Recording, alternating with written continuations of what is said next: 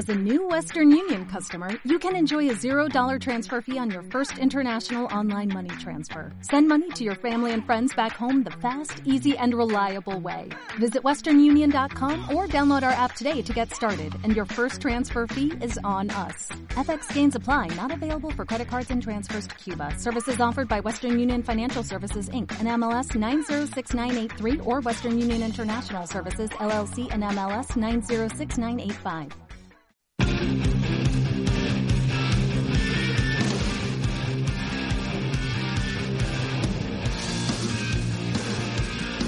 doctoresdeltiempo.com presenta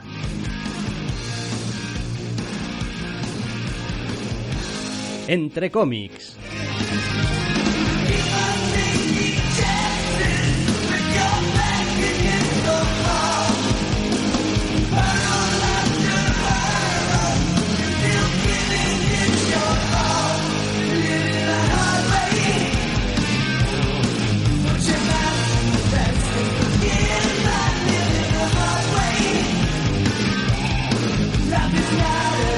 Bienvenidos, queridos oyentes, a una nueva edición de Entre Comics. Doctor Snack, muy buenas. Muy buenas. Esta semana venimos con media docena de TVOs, que son unas poquitas novedades y un número 2, y otra media docena así, a ojo de irresistibles. Vamos a ver si por fin podemos hacer buena nuestra promesa de vamos a hacer un programa un poco más contenido.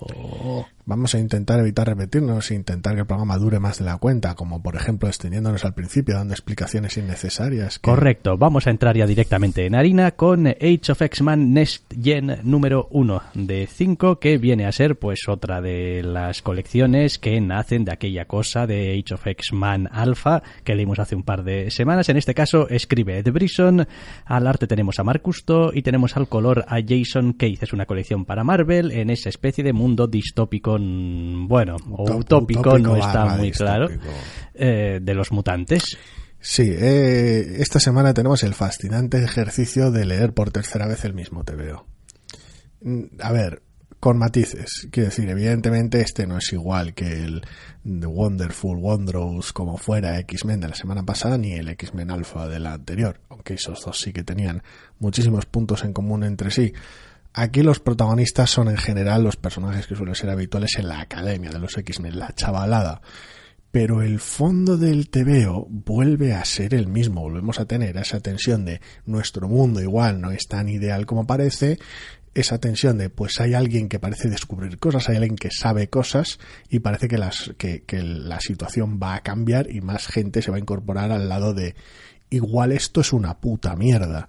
Es otra vez el mismo fondo vestido de manera distinta por tercera vez. Sí, la verdad es que para los que hemos leído ya los números anteriores es un poquito un dolor de cabeza tener que volver a pasar por esto porque es verdad que cambian los personajes, es verdad que cambia un poquito el entorno, pero al final la idea central es la misma y aunque es comprensible hasta cierto punto que los inicios de las historias tengan algunos puntos en común, es que estos tienen demasiados puntos en común y para el lector no hay suficiente aliciente solamente en el cambio de personajes y de escenario para justificar pues que estás leyendo páginas y páginas de algo que es que sabes exactamente hacia dónde se dirige. Yo son personajes a los que adoro. Se cuentan entre los personajes que más me suelen interesar recientemente en, en el universo mutante que normalmente no suelen saber muy bien qué hacer con ellos. Pero el problema es que la cuestión de fondo vuelve a ser la misma y para colmo tienes esa sensación de decir, bueno, pues esto es una miniserie con varias miniseries de tie en las cuales sucede todo a la vez. Todas las colecciones tienen el mismo punto de ruptura en el, número uno. En, todos los distintos grupúsculos de mutantes, por ahora en las colecciones que hay, en todos está dando el mismo problema todo el rato, muy fuerte. Entiendo que va a haber algunas colecciones que ya parten desde un punto antagónico en las que eso no va a pasar, digo yo. Pero es que aún así resulta de un monótono brutal y resulta que no le aporta nada a un evento, crossover, circunstancia por la cual ya de punto de partida no estamos especialmente interesados.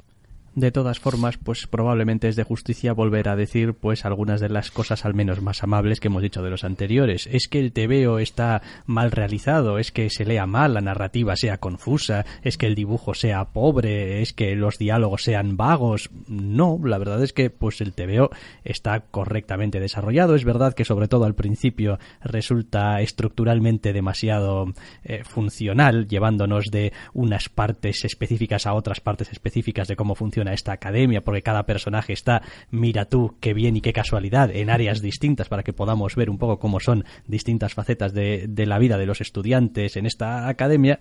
Pero al margen de eso, pues hombre, pues el TVO no tiene demasiada tacha, pues quizá, en fin, no es el TVO más dinámico de la galaxia, no será el que tenga las caracterizaciones más chispeantes ni los diálogos más atrevidos, bien, pero bueno, quiero decir, cumple su función, cuenta la historia.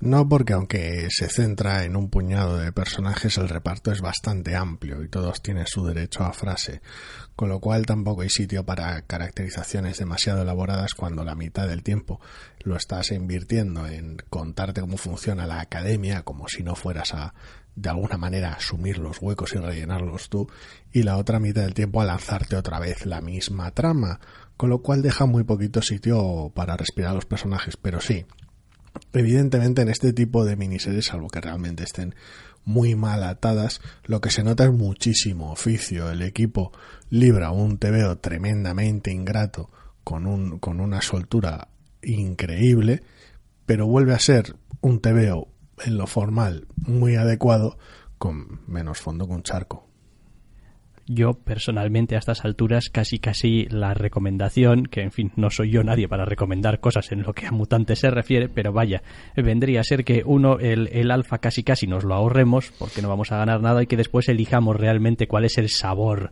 digamos, mutante que nos gusta, al menos de los que nos han presentado de momento y pues tires para adelante con ello, pero no te hagas el mal favor de leerte todos los números uno porque es que no vas a sacar nada en claro. Sigue a los personajes que te gusten, si realmente tienes la necesidad. O son personajes que, por ser secundarios o lo que sea, salen poco y tienes contadas oportunidades de verlos, pero si no, realmente no está mereciendo para nada. No, la verdad es que no está resultando de momento. Quizá después en algún momento llegue a un núcleo un poco más interesante o haya un conflicto un poquito más elaborado, pero de momento es unas no pasa de ser una presentación pues más o menos, en fin, normalucha. Age of X-Man Next Gen número 1 de 5 de Ed Brisson, Mark y Jason Keith para Marvel y seguimos con Marvel y seguimos todavía en la A porque tenemos una de estas no sé cómo llamarlo, eventos autocontenidos que de vez en cuando se hace Marvel, Avengers No Road Home número 1 de 10 y que nadie se asuste porque al parecer la idea, ya veremos si lo consiguen, es que salga semanalmente esta colección. Eh, en este caso, pues como es semanal y este tipo de cosas, pues tenemos hasta, hasta tres escritores en una de estas cosas así bastante locas, Mark Wade, a Lewin y Jim Zub, tenemos a Paco Medina dibujando, tenemos a Juan Blasco entintando y tenemos a Jesús Aburtov coloreando.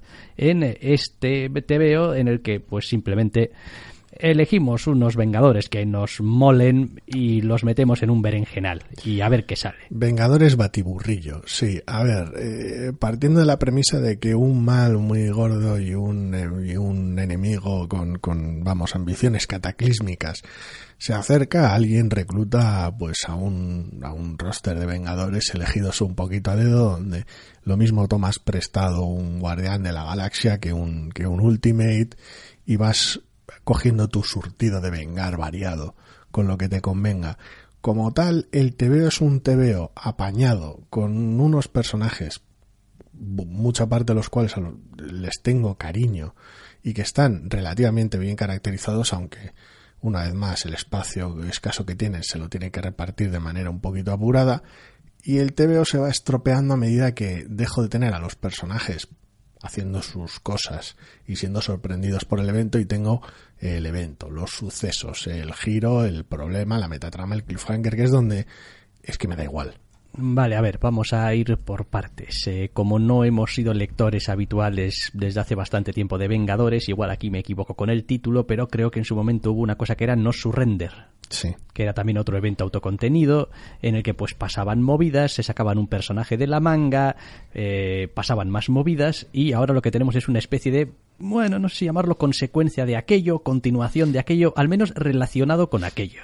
Entre eventos, rehacer otra vez otro, otro follón. Eso es. Eh, a ver, personalmente es uno de estos tebeos que considero súper intrascendentes y que me olvido de ellos como a los 10 minutos de haberlos leído. Eh, no porque estén mal, de hecho, quiero decir, el dibujo es, es correctamente superheroico y es, es, dinámico y consigue mm, trasladar bien la sensación de, de, sorpresa o acción o aventura o lo que sea en cada momento, dependiendo de los personajes, pero en realidad, eh, argumentalmente, pues vuelve a ser un poquito lo de, pues vamos a juntarnos que va a haber que pegarle algo. Es un tebeo resultón y muy bien traído la mayor parte del tiempo, aunque se pierdan explicaciones innecesarias de vez en cuando.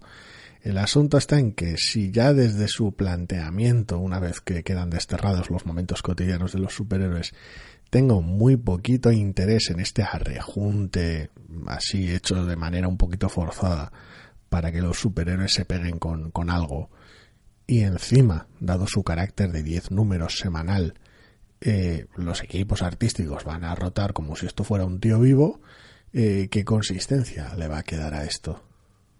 Sí, me llama la atención también el hecho de que acrediten a los tres escritores. Evidentemente, aquí solamente tenemos a un eh, dibujante, como hemos dicho, a, Paco Medina, pero ¿por qué será que los guionistas siempre se llevan el crédito? Es como, oiga, pero habéis escrito los tres el guion de... Quiero decir, no, no, quiero decir, no existe el historia de, mm, el guion de... O sea, ¿qué pasa aquí? Salvo que fuera realmente el caso de decir, pues mira, yo escribo el primero y el último y entre vosotros dos os hacéis cuatro y cuatro. Y entonces pues cada uno se acredita lo suyo y ya está. Pero si más o menos han metido la zarpa a todos, es relativamente de justicia que estén acreditados todos. Si realmente metió la zarpa a todos, el asunto es el de siempre. Es como, bueno, pues entre los tres nos hemos escrito esta cosa así un poquito a la limón, aunque igual alguno de ellos no tocase los cinco últimos números o lo que fuera, pero claro, el dibujante es muy fácil ver dónde termina y acaba su trabajo. El del guionista, no, un día estuve en la reunión y di unas ideas. Es como, entonces está mi nombre, pero claro, el, el resto que tienen que meterle mil horas es bastante más complicado que, que se les dé crédito a lo largo de todo. El... Luego sí, el, luego el recopilatorio va a tener más nombres que la Wikipedia, si es que caben. Los coloristas a veces suelen acabar pero, bueno, en cualquier caso es un tebeo que, que está bien. Personalmente no le tengo pues, simpatía. Entra además o nos introduce en la historia y lo utiliza incluso como gancho a un personaje que pues tampoco lo conozco demasiado y nunca me ha hecho demasiada gracia. Y pues bueno, pues aquí está, arranca además con una verborrea, pues no digo yo que sea impropia del personaje, pero que a mí me repatea un poco, eh, sobre todo porque, bueno, pues a estas alturas como que casi casi debe de ser el último o de los últimos resquicios que quedan en la Marvel, digamos, moderna de personajes de este estilo, con esta verborrea un poquito florida y un poquito de quererse escuchar mucho, bueno, en fin, sin más, es así, es lo que hay. Pero vaya, sin más, no, pues no sé, pues a los que les gusten las historias estas de Vengadores, pues venga, qué sé yo, pues alguno habrá por ahí que le guste cómo eran aquellos Vengadores cósmicos que sacaron en algún momento y tal, con Quasar y no sé qué. bueno, pues es una historia. Tiene un potencial muy resultón, pero claro, al ser semanal me preocupa la consistencia. Yo no tengo ningún problema en, en enchufarme este tipo de, o sobre todo unas terminadas, en enchufarme este tipo de miniseries de, bueno, pues van, juntas un equipo de elegidos que igual son dispares, que puede haber roces entre ellos, que se pueden dar dinámicas divertidas, y los lanzas a enfrentarse a algo muy loco. El personaje titular, entre comillas, o más o menos que lleva la voz cantante, me cae simpático, con lo cual no tengo mayores problemas, pero claro, si realmente van a alternar mucho de equipos artísticos y siendo semanal no, no, no veo posibilidad de que no sea así, evidentemente, el, el se va a resentir sí o sí, independientemente del buen trabajo que hagan. Con lo cual, eh, presiento que no voy a seguir leyéndolo. Igual una vez que termine le echo un vistazo, pero Da igual, en cualquier caso es eh, como todo. Es probable que si hubiésemos leído No Surrender tuviésemos un poco más de inversión emocional en esto. Y me imagino que a los que lo leyeron en su momento es como, ah, pues algo relacionado, yo qué sé. A mí me sale un personaje en este TVO y digo, ah, pues muy bien. Y que igual no sé qué otro personaje y tal. Y digo, pues es que no sé ni quién es. Pero bueno, la mayoría del reparto es, vamos, es, es, universal. Sí, pero digamos, digamos que en general toda la, todo lo que tenga que ver con el evento aquel lo que el, suceso, y pues como pues no quiero decir es que no, no sé nada con lo cual pues tú puedes venir aquí y decirme no yo qué sé estamos en una historia de Batman y no porque el Joker ha resucitado bueno pues si no conoces al Joker ya te pueden decir misa cantada que pues te va a dar un poquito igual. Y aquí pues te puede pasar tres cuartos de lo mismo si no has leído el, No Surrender. Si, no enganchas con el detonante. Exacto, con lo cual pues quede avisado también eh, todo el mundo de que pues eso también lo tenemos aquí en Avengers No Road Home, número 1 de 10, de Mark Wade, Alewin y Jim Zub, con Paco Medina, Juan Blasco y Jesús Aburtov. Vale, ¿dejamos Marvel? No, no dejamos Marvel. ¿Cómo está Marvel esta semana? Madre mía. muy, pesados. Están muy pesados, están muy pesados. Eh, Savage Sword of Conan, número 1 de Jerry Dugan escribe, Ron Garney dibuja y Richard Isanove colorea, en la que es la segunda colección, que en su momento ya dijimos que iban a salir dos. Bueno, pues tenemos Conan, creo, a secas. Conan el Bárbaro. Conan el Bárbaro, Conan, de Barbarian. y este Savage Sword of Conan, que es otra cabecera también muy legendaria. Sí, eh, al final cuando leímos el Conan el Bárbaro dijimos que bueno, esto no nos está funcionando, pero igual la espada salvaje sí al final de los dos TVOs de Conan, el que nos va a funcionar va a ser el Red Sonja de Dynamite. Curiosamente, porque no sé a ti, pero por lo menos a mí este Savage Sword me ha dejado un poco igual. Sí que es cierto que, a diferencia del otro, organizado por Aaron, no tiene todo lo Aaron, porque se le nota un huevo a aquel puñetero TVO. Este es un TVO más sobrio, mucho más clásico en sus maneras pero sigue recorriendo terrenos muy sobados. Hombre, a ver, yo si tuviese que leer una de las dos, y no estoy obligado por contrato, gracias a Dios, correcto, eh, me quedaría con Savage Sword. Mm, sí. Me parece que acierta más con el tono, con la estética, eh, con, si me apuras, el ritmo y la temática incluso de lo que yo quiero en una historia de Conan o espero, no sé si quiero, pero espero de una historia de Conan. Este es un veo para empezar con un estilo artístico mucho más sucio, eh, mucho más, eh, no sé, casi, no sé si llamarlo old school. En realidad estas cosas no pasan de moda, son estilos y ya está, ¿no? Pero sí que es verdad que mm, el TVO te deja una cierta sensación de estar viendo aquí un Conan así como clasicote. Y todo, el, todo es eso, todo el planteamiento es mucho más clásico. Este TVO te, te lanza en la cara y básicamente no tiene ningún tipo de artificio con los tiempos, ni con la narrativa, ni nada. Es como, pues mira, Conan estaba en un lío y ese lío le ha venido aquí y esto le va a llevar a otro lío porque es el puto Conan. Y, ya está.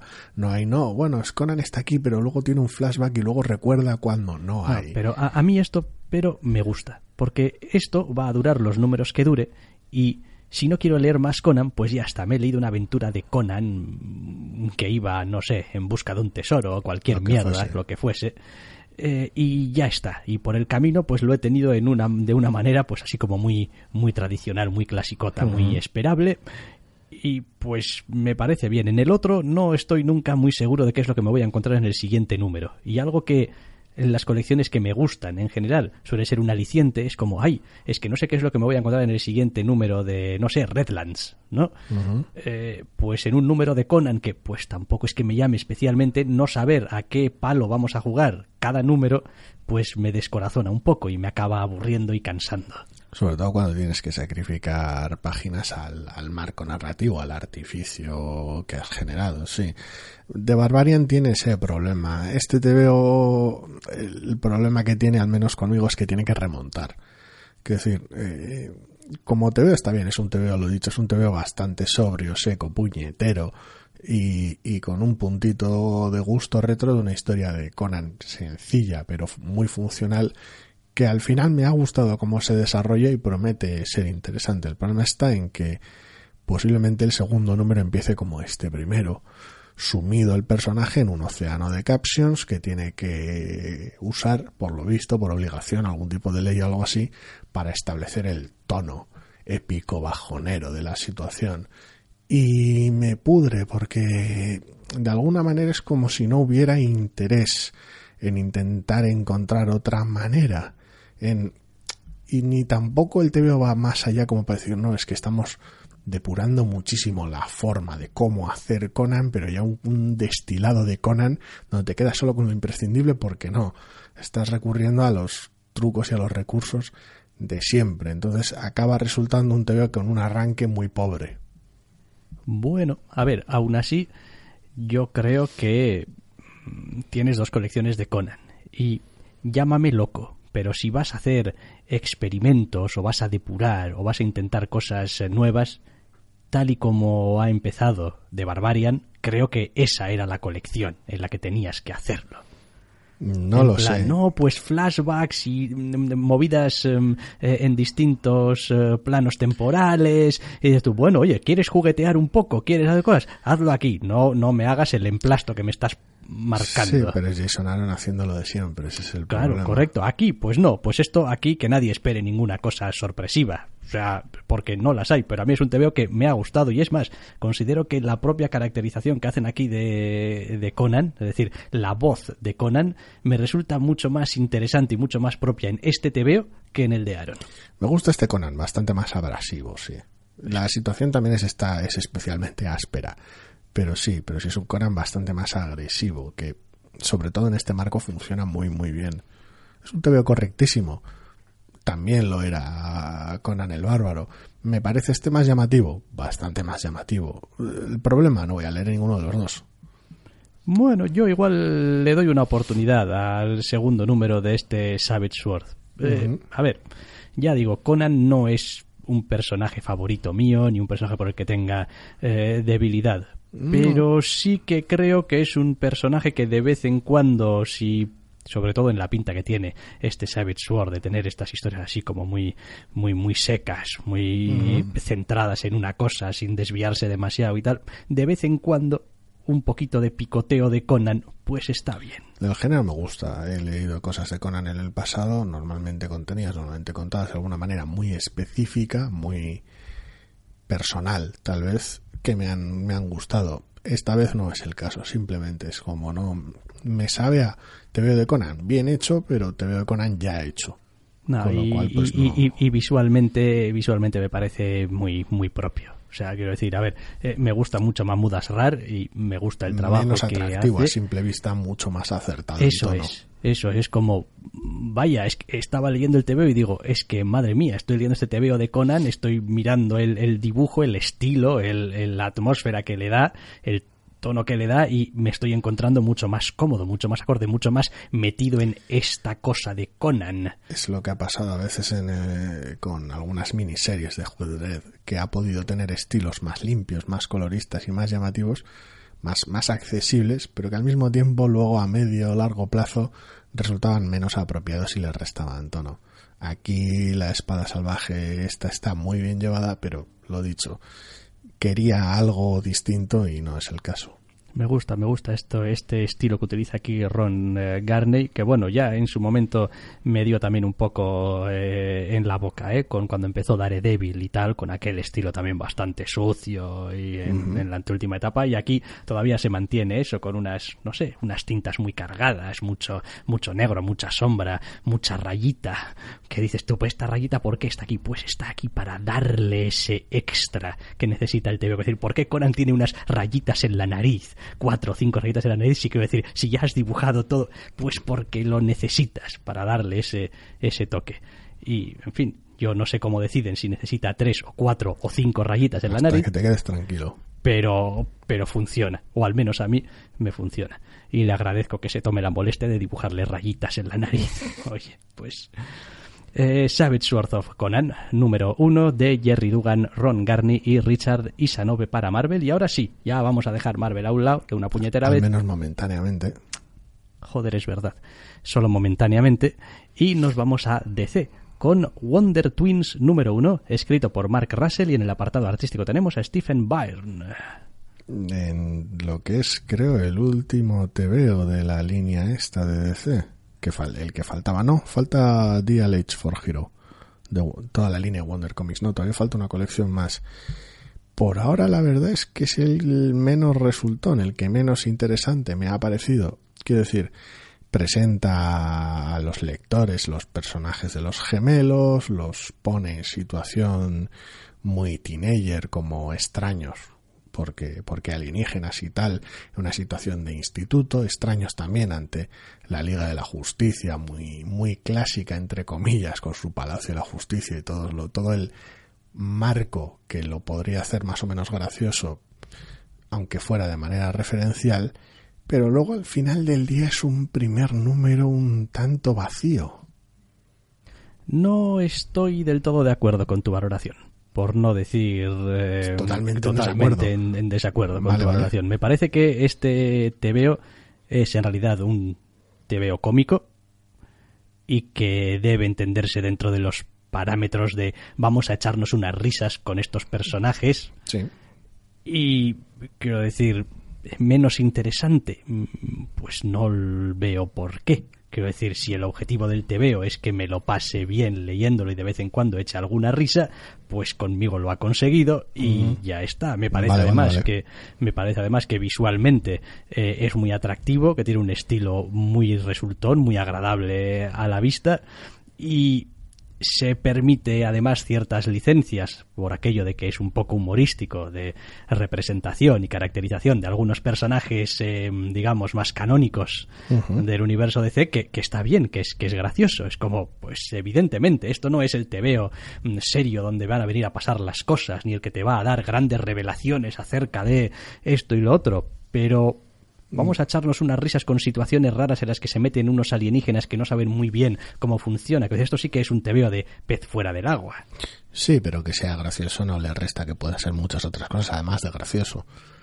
Quiero decir, tebeos con, con los que me he reído hay, hay muchos en, mi lista de lecturas, pero todos ellos tienen algo más de fondo. Y aunque no lo tuvieran, no, no, o sea, quiero decir, si clavan lo otro no les haría falta.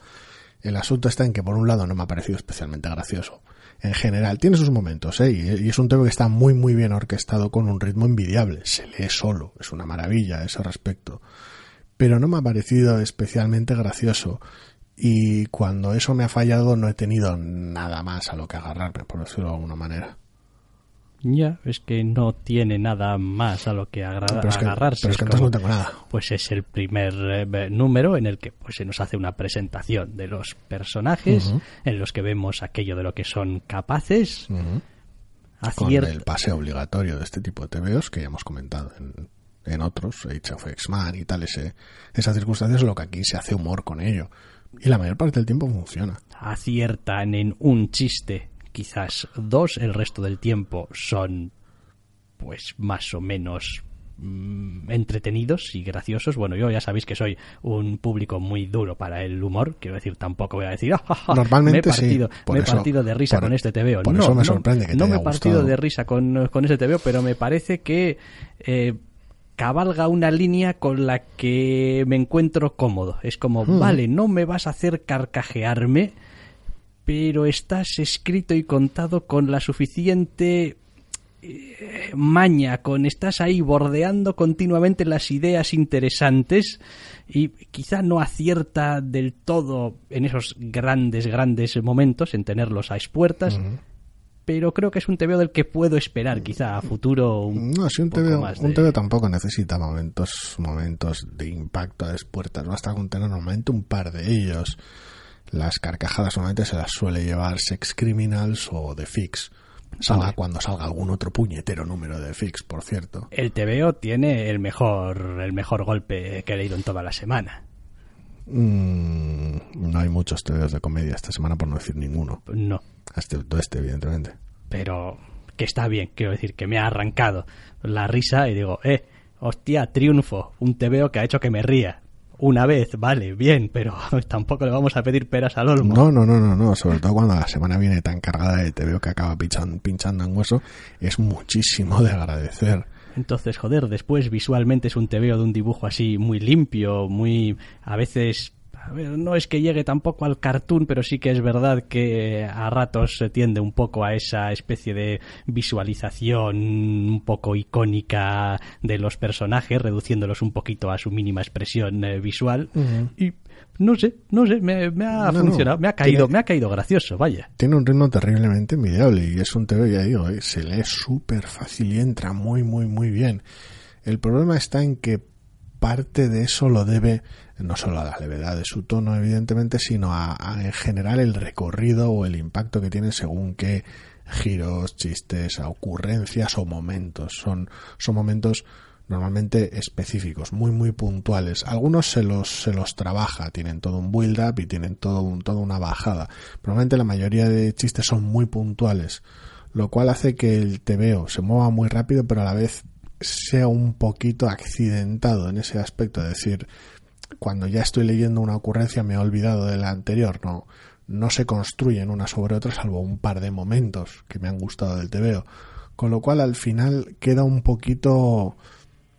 A ver, olvidable tampoco es el asunto, porque es un tema que está bien hecho, pero poco interesante, porque también los arrebatos que tiene de humor son muchos, son referenciales y otros son facilones. Son graciosos porque joder, ese tipo de chiste que podrías hacer tú o con según qué personajes, pero también son muy facilones y no terminan de resultar memorables. Creo que parte del eh, problema que puedes tener y que evidentemente le achaco yo también al eh, TVO es que no construye hacia una historia futurible el TVO. Es decir, es un número uno que podría ser un número único y aquí no hubiese pasado nada. Mm, sí porque el cierre, el cierre del TVO es totalmente de casi casi de punchline. Eh, y a lo largo del TVO todo lo que se nos va enseñando de los protagonistas es que pues llevan un tiempo adaptándose a la vida en la Tierra y nada de lo que pasa a lo largo del TVO nos hace presagiar que haya cambiado algo, ¿no? Después de este número. Es como, pues no, pues en el número 2 seguirán más o menos igual. y del final del TVO ya no es que sea solo de punchline, es que le, le falta casi congelar fotograma, meter títulos de crédito. Eh, pero es prácticamente. Mucho me sorprendería que no fuera deliberado el, el final que tiene. Pero no es. Eh, no, no me importa tanto, sobre todo cuando el TVO es así que no que no construya de cara a historias futuras, es que simplemente no construye para el propio número, quitando lo dicho, un par de momentos cómicos que se los va trabajando, no hay apenas ningún chiste que, tenga recorrido, no hay ningún build-up, no hay un running gag, no hay, son momentos esporádicos, pequeñas ocurrencias, y no, en ese aspecto no, no tengo ningún enganche con el TVO. Bueno, en cualquier caso, pues eh, división de opiniones, pitos y palmas, etcétera, etcétera. De vez en cuando sucede también con este Wonder Twins número uno, escrito por Mark Russell eh, y eh, en el apartado artístico Stephen Byrne para DC y ahora sí, efectivamente, vamos a volver a Marvel, aunque vamos a hacerlo ya para un número 2, en lo que va a ser la última, entre comillas, novedad de la semana. Hablamos de Captain Marvel, número 2, escrito por Kelly Thompson. Al dibujo tenemos a Carmen Carnero con Tam Rabón Vilén al color. Te veo de Marvel, número 2 de esta nueva colección de La Capitana. Sí, eh, ya avisamos en el número 1 que apuntaba que el número 2 iba a ser un el, arranque del propio setup del primer arco.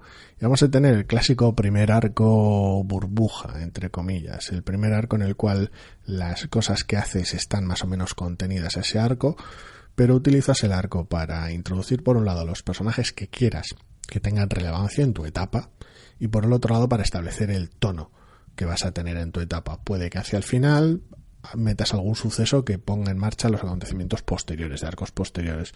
Pero como tal es un arco muy de presentación que sucede en un entorno relativamente aislado, para que puedas establecer todas las reglas que quieras y utilizar todos los juguetes que te apetezcan. Viéndolo así, este tipo de arcos suelen tener esa sensación de resultar un tanto eh, tramposos tampoco, pero pueden resultar un tanto forzados, de decir, joder, yo quería el personaje en, un contexto más, más global y no, y no en este tipo de cosas. Pero bueno, suelen, suelen permitir juguetear mucho con la caracterización y establecerla, y en ese aspecto me parece que lo clava. A ver, eso que acabas de decir es probablemente mi crítica principal al TVO. El primer número era todo acerca de, eh, la capitana Marvel ha vuelto, está otra vez con la gente, va a hablar con fulanito, va a hablar con menganito, está reconstruyendo sus relaciones, va a volver al primer nivel, la quieren en los Vengadores, la quieren en no sé qué, la quieren en no sé cuántos. Segundo número, olvídate, no en este arco. No, pero es parte de parte de la decisión consciente. Es un tema que se menciona también al principio de este número y, es ese rechazo constante, entre comillas. A ver, el personaje ya en el primer número tenía esa sensación de decir, yo estoy a mi rollo, a mí no me liéis con vuestras mierdas. Eh, y en este, lo que se verbaliza en el primer número se hace manifiesto en este segundo. La tónica general continúa. Eh, la población y los, los civiles siguen preguntando, ¿la capitana Marvel no se había jubilado o algo? Eh, ¿Ha vuelto? ¿Están los Vengadores? No, no sé esa es otra cosa que le he hecho en cara a este TVO y a Kelly Thompson. Con este ya son dos, después de aquel número de um, Nancy Drew, creo que era, Hostia. en el que su primera página me da ganas de estrangularla. Sí. Es decir, abro este TVO y lo primero que tengo es una rejilla de nueve viñetas con entrevistas televisivas y gente rajando como si no hubiera mañana. Terminas de leerte la página de arriba abajo y en realidad no te estás llevando nada a la boca más allá de pues distintas apreciaciones de cómo la gente podría percibir a la capitana Marvel. Cuando pues acaba de volver, como quien dice, y no sabe ni ella cómo se tiene que percibir. Es como, y, quiero decir, ¿por qué me has metido este rollo macabeo al principio? Es demasiado extenso a nivel de a nivel de, de, texto. Quiero decir, sobre todo siendo una primera página. Quiero decir, podría haber sido una página de, de, de golpes, de ráfagas de cómo ve la gente, frases cortas, más o menos, que te lo leas en 30 segundos la página y en lugar de eso, joder, parece que, mm, vamos, atesoren sus segundos de televisión como si fuesen oro los que hablan, porque rajan y rajan y rajan. Opta por un momento como más natural, quiero decir, la gente realmente le pones la cámara delante y se pone, se pone muy, muy pesadita a contarte sus mierdas normalmente y en ese aspecto es más natural. No me termina de cuadrar cómo lo hace, entiendo por qué lo hace entiendo que, bueno, pues la Capitana Marvel puede ser muchas cosas, los Vengadores pueden pensar un montón de cosas de ella, la, el público puede, pensar un montón de cosas de ella, pero la Capitana Marvel es esto, lo que voy a contar a partir de ahora. Y es una solución interesante, solo que no está del todo bien llevada, simplemente. Es una primera página demasiado pesada. En cambio, en cambio, sí que creo que el resto del TVO, como está estructurado, como está desarrollado eh, y un poquito cómo va contando las cosas y sobre todo la caracterización también de los personajes está bastante muy acertada, me gusta. Oigo las voces de los eh, personajes de una manera que me concuerda con la voz que yo en mi cabeza les otorgo.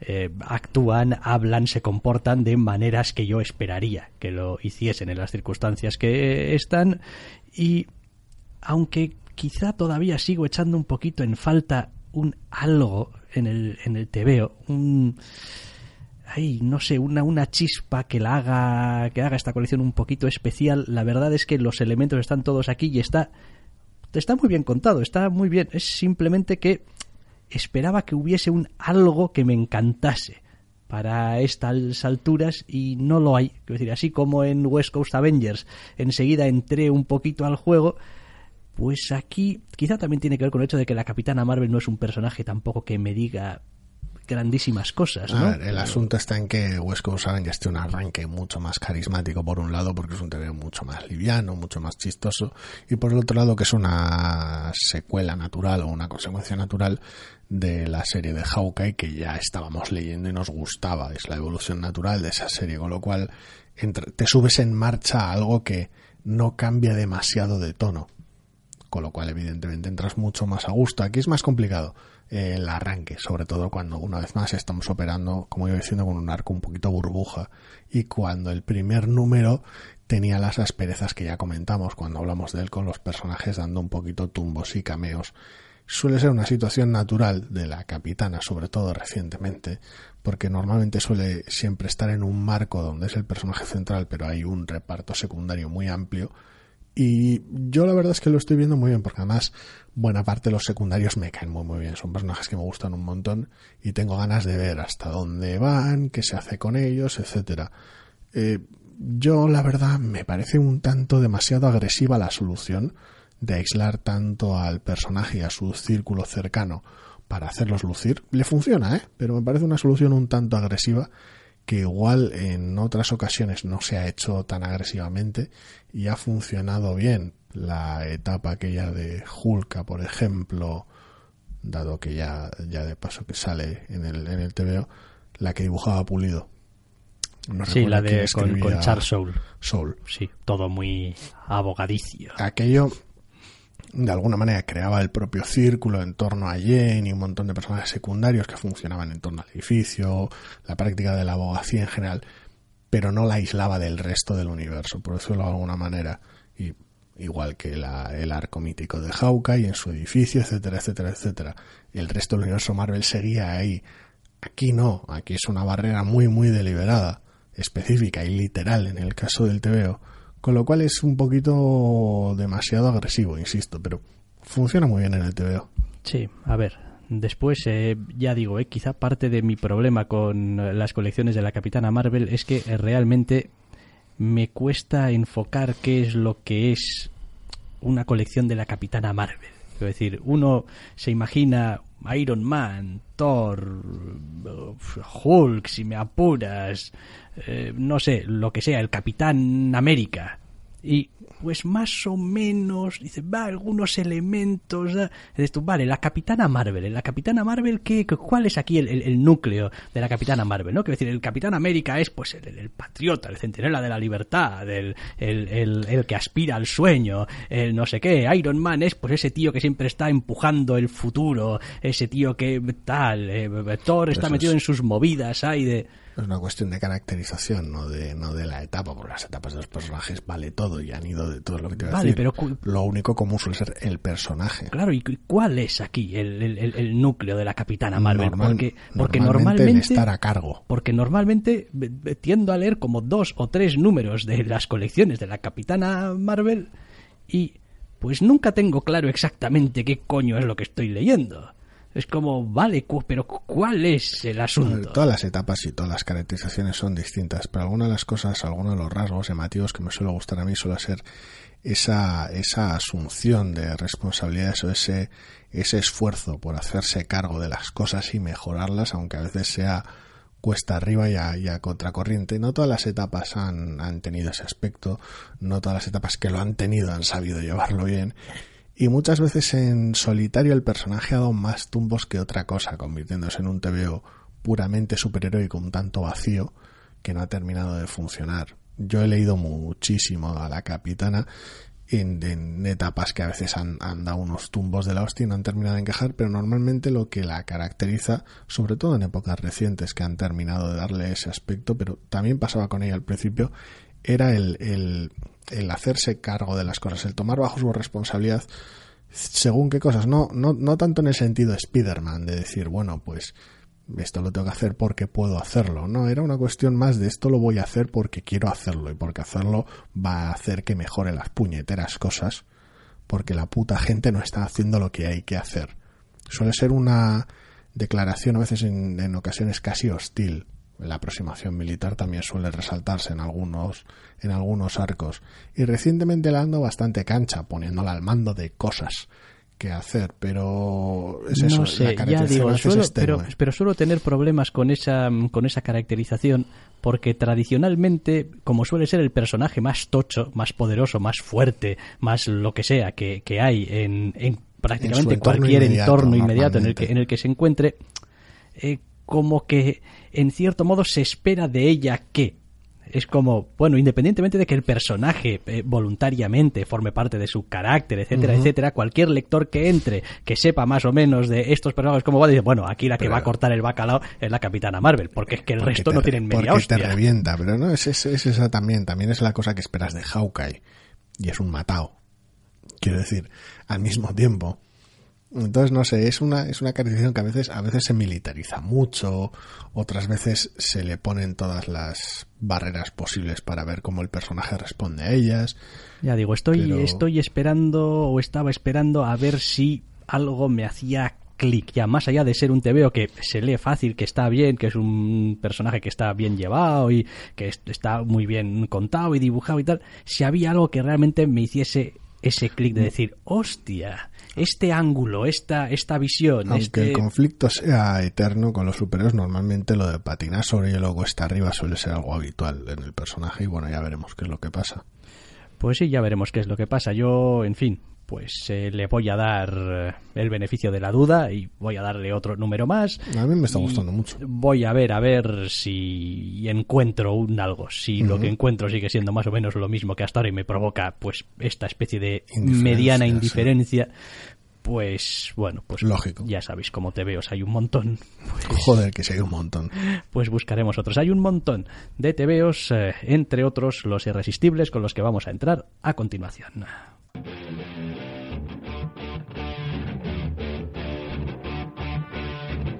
No solo de novedades vivimos los doctores. También leemos otras colecciones. Y aquí están, porque nos encantan, los irresistibles de la semana.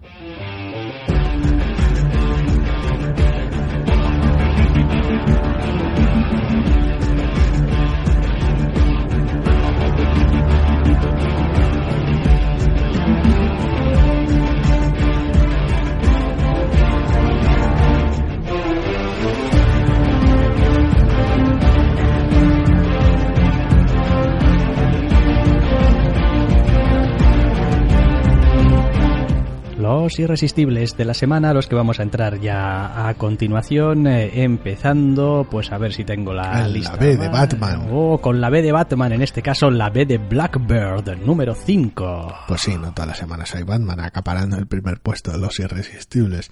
Sí, tenemos el número quinto y fin de arco de Blackbird, donde ya termina de establecer todos los follones que quiere establecer con la protagonista, el entorno mágico contemporáneo loco que la rodea y demás. Eh, se podría decir que ya ha puesto todas las cartas sobre la, o la mayoría de las cartas sobre la mesa, por decirlo de alguna manera. Todo el primer arco ha sido un arco de descubrimiento. en parte te puede quedar esa sensación de decir, bueno, sí, utilizas a la protagonista como proxy de lector para que descubra las reglas del mundo mágico, pero lo que hace funcionar este arco es que no, no es tanto una labor expositiva como una labor emocional.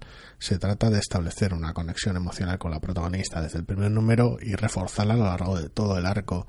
No se trata tanto de que sepas lo mismo que sabe ella, sino de que sientas lo mismo que siente ella. Entonces ahí hace un trabajo más o menos resultón. Sigue habiendo cierta densidad de explicaciones de reglas mágicas, organizaciones, facciones y demás que sabe ponerlas de fondo para que no estorben mucho, pero siguen estando ahí. Afortunadamente es un trabajo ya hecho, es una construcción ya realizada con la cual a partir de ahora puedes establecer conflictos más interesantes. Vamos, que sigues adelante con esto. Sí, sí. Vale, ok, pues nada.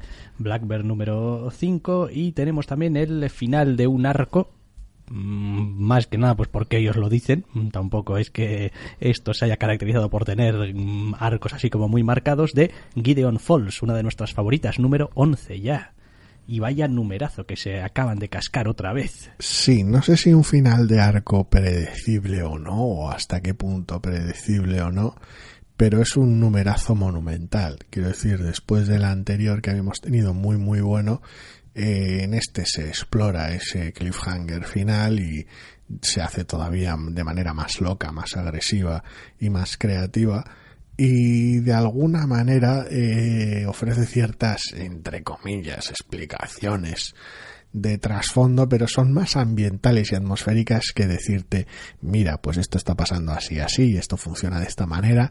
Eh, no, no, hay un poquito más de claridad. A ver, que si es un número 11 ya la claridad acompaña a cada número. Cada número sabemos algo más. Pero las revelaciones, lo dicho, suelen ser más tonales que simples explicaciones. Sí, a ver, después este TVO lleva siendo, aparte de la historia que nos cuenta, como nos la cuenta desde el principio. Y pues una vez más, aquí tenemos a Sorrentino, pues haciéndose otro tour de force, de idas de olla, que yo entiendo que a mucha gente no le funcionen y diga, pero qué cojones me estás plantando aquí, que decir, lo único que estás haciendo es un montón de tonterías sin sentido y dejando que el lector se las apañe, pero en fin, para los que entramos muy bien a la colección desde el principio, creo que fue poquito a poco introduciéndonos en este mundo de locura, por decirlo de alguna manera, y cuando realmente necesita explayarse, pues lo hace y ya está. Es decir, no es que el TV os haya vuelto continuamente todo el rato, pase lo que pase, sea cual sea la situación, eh, de una narrativa visual y una tal súper alocada. No, simplemente hay veces en las que la manera de plasmar visualmente ciertas cosas que están pasando, pues eh, se le va, parece que se le vaya. Y que no es simple artificio, simples ganas de jugar lo que tienen Sorrentino y Stewart en el TVO todo ello obedece a contar el TVO de la mejor manera posible, evidentemente, y en ese aspecto, en ese aspecto es una pequeña maravilla. A mí me encanta y este numerazo es tremendo. El anterior era muy muy bueno, dentro de una serie muy muy buena, y este es otro más que es tremendísimo. Sí, está siendo la pena leer Gideon la verdad. Em, más cosas. Mr. and Mrs. X, número 8. Sí, la serie que estaba en la línea y yo por lo menos creo que sigue ahí. Creía que este iba a ser el número que me iba a decir, no, pa'lante, lo que sea. O decir, no, te has equivocado en este arco argumental y me has perdido no, sigo ahí porque es un número mejor hecho que los anteriores. Sí, me ha hecho un poco la puñeta a mí también, porque estaba realmente decidido a entrar a este TV o decir, ajá, correcto, vas por el mismo camino, ¿eh? Ya me has visto. Pero la verdad es que mejora del número anterior y... Recupera mucho el norte de la colección, que es la caracterización de la pareja protagonista. Correcto. Y tiene algunos elementos interesantes, es decir, a estas alturas de este número 8 digo, vale, ok, de acuerdo, voy a tener que soportar, digamos, el... Em, el entorno en el que se está desarrollando, el contexto en el que se está desarrollando esta historia, pero todavía reconozco a los personajes aquí y todavía veo temas comunes que se están explorando acerca de la relación entre los dos personajes y me iba a dar un poco por saco dejarlo del todo. Entonces, bueno, pues todavía me arrastraré un número más. La duda es si tantos números eran necesarios. Esa es la sensación. Para llegar aquí realmente hacían falta los dos números previos, no bastaba con solo uno es una sensación un poquito extraña la que estamos teniendo con este arco argumental. Pero bueno, la colección sigue teniendo el corazón en, el, en el lugar adecuado, así que por ahora se queda con nosotros. Sí, ya veremos. Y también cuando llegue el número 9 estamos hablando otra vez de lo mismo. A ver, lo que está claro es que tampoco puede extenderse esto. Yo no le voy a dar al menos más beneficio que este arco es como, lo siento mucho, si inicias otro arco y el otro arco también está en un contexto que me repatea o también me parece que empieza un poco desnortado o que empieza a alargarse, pues ya me ha visto. Es como, mira, la paciencia tiene un límite. Pero todavía a este, a este arco le voy a dar le voy a dar la oportunidad y, de hecho tiene momentos disfrutables este número totalmente y oye si no no estaría aquí. adelante con ello. Más cosas. Marder Falcon número 5 tremendo. Una, una cosa pero descomunal de veo no creo que sea tan bueno como el 4, porque el 4 era muy, muy, muy bueno. Pero a ver, eh, quiero decir, evidentemente es una colección, tiene sus ritmos, sus momentos y no puedes hacer el número anterior sin este y no puedes hacer el siguiente sin este y etcétera, etcétera. Y no es porque sea un número especialmente endeble, simplemente porque va detrás de que, del que es el número más potente de la colección hasta ahora.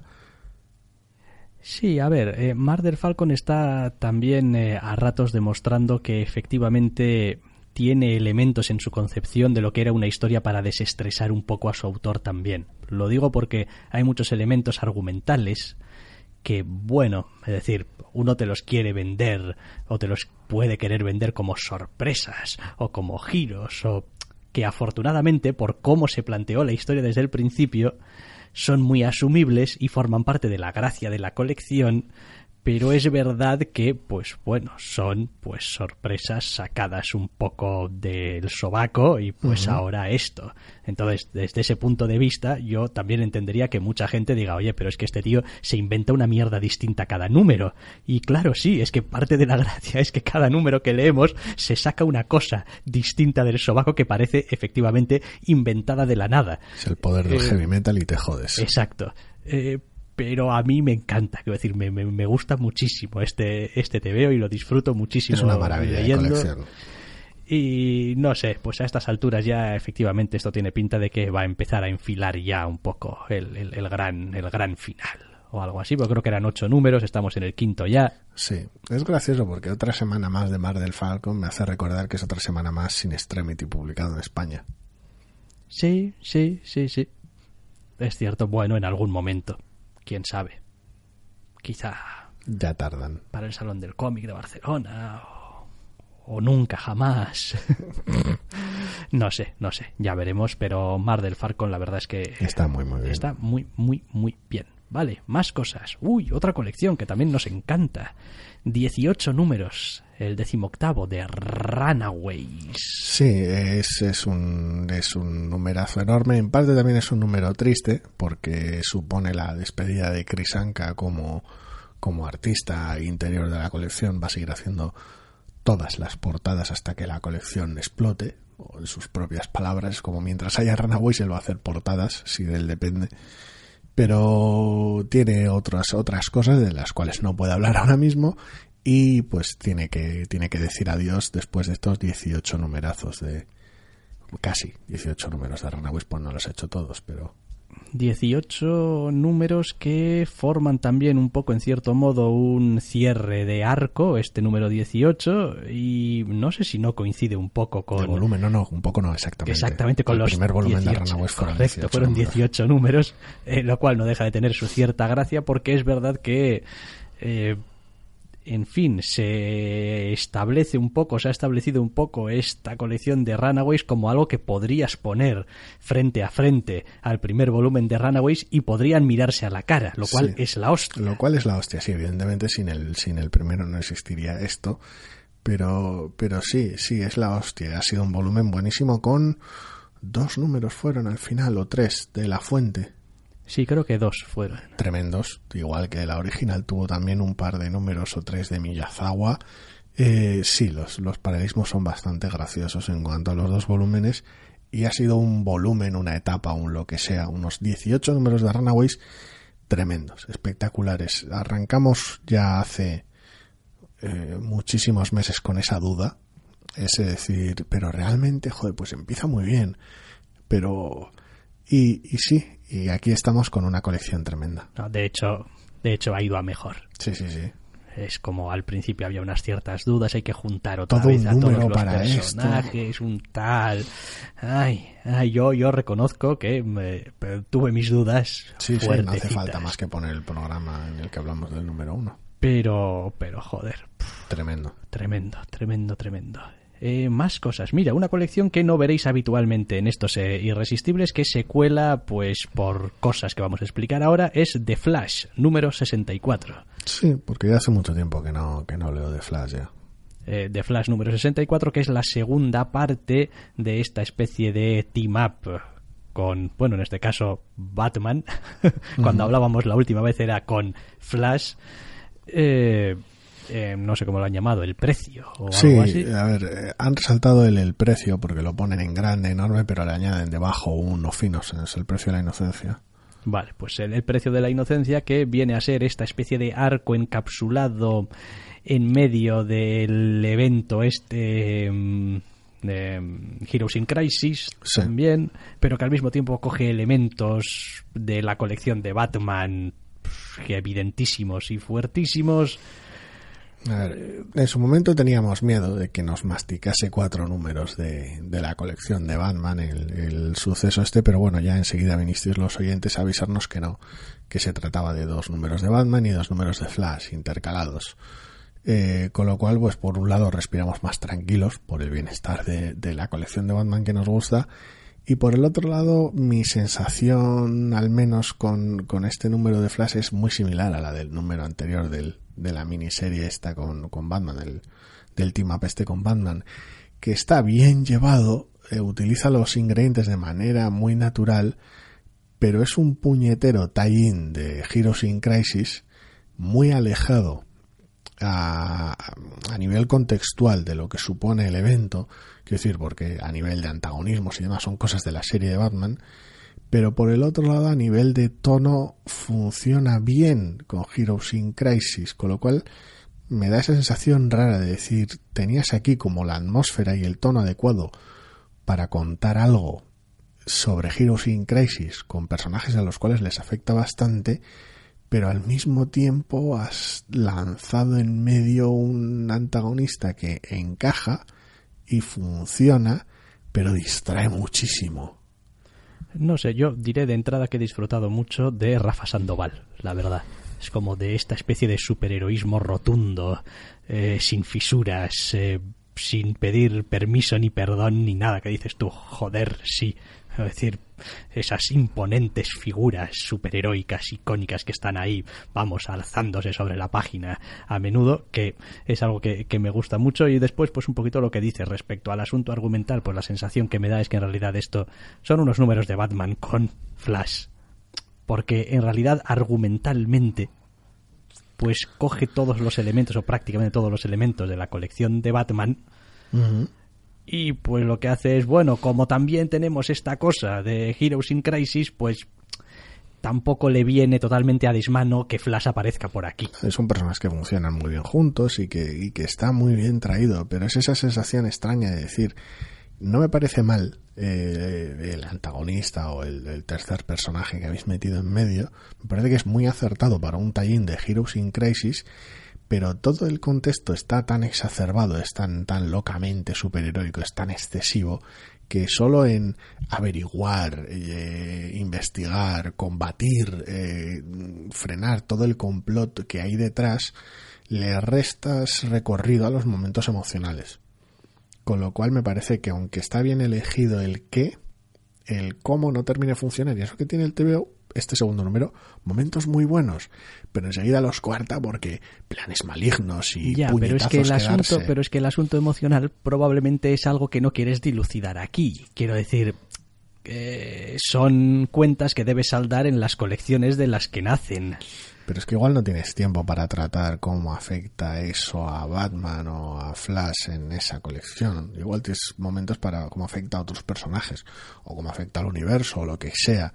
Pero igual lo que estás explorando allí lo estás explorando con otros personajes y no con estos. No, no de manera principal al menos, pero entiendes que a estos les tiene que afectar. Es complicado. Es complicado. De todas formas, es una lectura, me está resultando una lectura mucho más eh, agradecida de lo que pensaba al principio. Sí, sí, porque el primer número era especialmente torpe. Pero este, este está bien, ya, ya me ha gustado, lo he disfrutado y eh, sabiendo que efectivamente van a ser otro par de números y tal en colecciones, pues por una vez por una vez haremos el esfuerzo y saltaremos de colecciones y pues lo terminaremos de a leer. Ver, resuena muchísimo mejor. El primero daba demasiados tumbos para establecer las cosas, para poner a los personajes en movimiento cuando no hacía falta. Bueno, pues eh, ya veremos cómo acaba todo este berenjenal de, de Price of Innocence y vamos a acabar hablando del el sexto y último número de The Magic Order, Uh. esa, esa especie de cosa que he estado leyendo mes a mes, pues Sí. ¿por qué no aprendo? Y Has porque- aguantado hasta el final. y porque Olivier Coipel me gusta. Eso te iba a y decir. entonces, pues una vez más, Mark Millar me la ha hecho. Has caído en la Miller He en cogido- oh, ah, este último número, este, este último número es de una belleza. Este último número es, si te dijesen, oye, mm, explícame eh, cuáles son las fortalezas y las debilidades y todos los bullshits de, de- de Mark Millar, ¿no? Por los cuales se le viene criticando en los últimos, no sé, 10 años. El número 6 de The Magic Order es eso. Es, o sea, es para enmarcar. Es, es el tebeo que yo creo que si Mark Millar eh, fuese el tipo de tío que pide eh, autógrafos, y si no fuera porque lo ha escrito él, se pediría un autógrafo por este tebeo. Es muy Milar y mucho es, Milar. Es jodidamente, supremamente Mark Millar. Es increíble. Tiene todas las mierdas de Mark Millar esperables en sus obras resueltas como la mierda están aquí. O sea, es... A ver, eh, va- vamos a ir por partes. Eh, Aquí teníamos una historia, era esta cosa de los magos y tal y cual. Bueno, Sí, porque vamos a evitar los spoilers, Sí. pero... Digamos que en las resoluciones de Mark Millar suele haber una serie de cosas que se suelen ciertamente repetir. Una de ellas, que a él le gusta llamar sorpresas y al resto bullshit, son, pues, el bullshit, las sorpresas. Son ese tipo de cosas que... Ese momento Aspul. Sí, es ese asunto de no te veías venir. Y en este número hace una cosa preciosa. Hace una cosa ¡buah! fascinante. Una de estas que realmente tienes que desconectar tu cerebro para no darte cuenta inmediatamente de lo realmente tramposo que es. Es como por hacer un paralelismo Ah, ay, absurdo. madre, ay, el madre. paralelismo de la semana. Pongamos, por ejemplo, que tenemos a un héroe y a su antagonista. Y el antagonista decide que va a coger a nuestro héroe y lo va a mm, enterrar. ¿no? Te voy a enterrar vivo y tal y cual. Y pues empieza a enterrarlo vivo. Pero entonces, entonces, nuestro héroe dice, ¡ja! Pero me intentas enterrar vivo, pero yo soy un arqueólogo. Y los arqueólogos lo que hacemos precisamente es desenterrar. Así que no me puedes matar En realidad Soy enterrándome. medio topo, sorpresa. Exacto. Y es como, mm, esto no acaba de encajar del todo. Eso unido a estos personajes que te hemos enseñado más bien poco o nada. Pues toda esta inventada. Y pues vale. Un número 6 exquisito, entonces. Sí, sí, no, ese es un número 6, es, o sea, buah, y argumentalmente, argumentalmente tiene una de estas cosas que dices tú, a ver, pero si habéis hecho esto, y ya de paso, ¿por qué no habéis hecho esto otro que os evitaba todo el lío? Shh, calla, que el TVO tiene que acabar como tiene que acabar.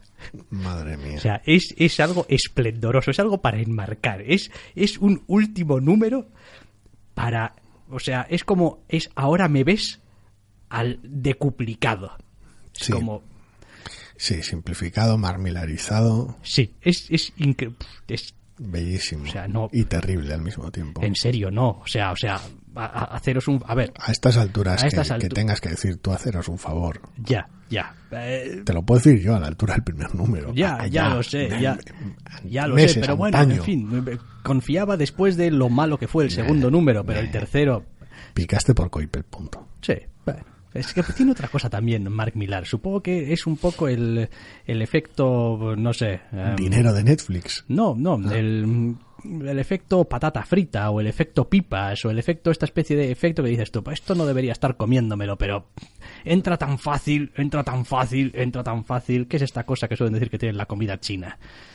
Que Ah, genera glutamato, dice. glutamato, pues, pues... Pues eh, Mark Millar, ese es el glutamato del Sí, TV. no, en general, TV, como cualquier comida sazonada a lo loco, cualquier snack o chocolate. Pues entra, es tan fácil de entrar, de, de- de- leer, ay, ay, pero claro, luego llegas al final y pues No creo mucho en la expresión de placer culpable, pero desde luego parece encajar la pauta. Eh, sí, a ver, de culpable nada. O sea, quiero decir, uno se mete. Precisamente por eso no es una expresión que me sí, guste, pero uno, uno, uno se mete aquí sabiendo a lo que venía y sabiéndose a lo que se exponía. cuchillo en boca, sí. Y pues eh, ya está. A ver, uno nunca deja de tener cierta esperanza de que la resolución vaya a tener Nah, un cierto nah, fuste. nah. Pero bueno, pues ya está. Pues es espectacular, está bien dibujado, está bien contado. Eso sí.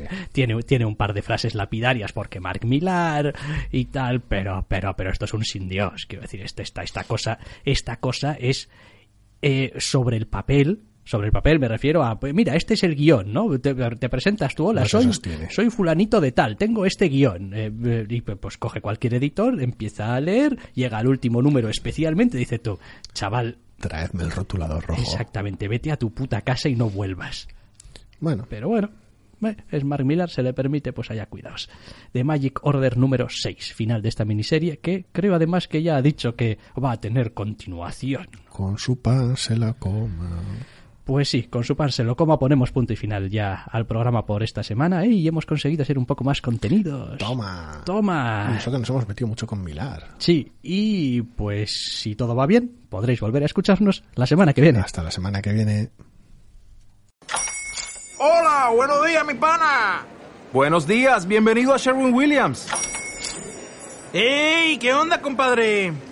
¿Qué onda? Ya tengo lista la pintura que ordenaste en el ProPlus app. Con más de 6.000 representantes en nuestras tiendas listos para atenderte en tu idioma y beneficios para contratistas que encontrarás en aliadopro.com. En Sherwin Williams somos el aliado del PRO.